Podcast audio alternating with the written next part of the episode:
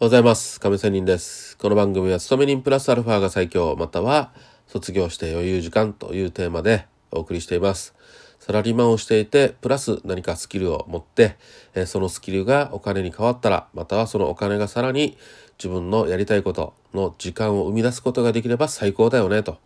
いうようなことで話をしています。さて、え今日は SNS とかね、最近よくね、使われますが、その中で、えー最近私のね YouTube でもまあ攻撃的なっていうかね、えーコメントがついたりするわけですよ。それねまあ詳しくもう少し言うと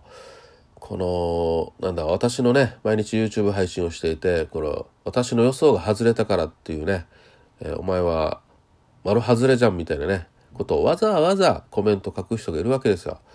それを聞くとああもうこの人はそのレベルだなとしか思わねえわけですよ。投資は自己責任って分かってるくせに、ね、人の例えば予想を聞いてね聞いてもらうのもありがたいことであるんですけど聞いてじゃあそのままやってそれが外れたからといってわざわざコメントにね外れどうのこうの文句を書くっていうことはねやっぱり人ってまあ多分初心者だろうなと思うわけですよそのレベルっていう意味は。ね、ちょっと厳しいことかもしれませんがまあ参考にしているのはやっぱり自分であるし判断してるのも自分ですよね。それを取り入れるか取り入れないかと。もうこの時点でそれをわざわざ文句を言うっていう時点でまあ投資には向いていないよなということですよ。私もね、まあ、鼻の中では初心者の頃ね真似をしてやったこともありましたよ。しかしそれでわざわざ「お前外れ」とかは変えたことないですね。だって自分が判断してるしね自分が勝手にその人の SNS とか見てね判断してるわけでなんじゃこりゃっていうね、えー思うわけですよ。まあそういう意味でねまあ今の投資の話でもなくてね、えーわざわざと SNS で批判的なことを書くっていうのはね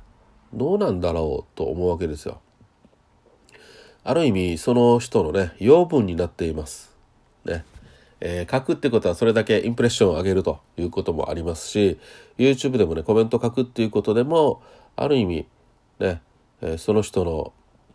カウントをされるということで、ね、いいことしかないわけですよその人にとって。だからわざわざあこいつと思ってるのにわざわざ書くってことはその人にプラスの養分になってるということなんでそれよりスルーした方がマシなんですよ。ね。だからなんかねわざわざマイナスのことを書くとかあ例えばよくあるじゃないですかあの YouTube ね「いいね」ボタンと高評価と低評価みたいなね。高評価はねいいねと思ったら遅いけど低評価わざわざ私はつけませんね。つまんねえ番組だつまんねえ動画だと思ったら低評価さえ押さないですね。理由はさっき言ったようなことですよ。なので押さずにただのスルーですね。いいのはいいで押しますよ私。おこの人なかなかやるじゃんという思いでね、うん、高評価をつけたりいいねボタンをねツイッターで押したりね、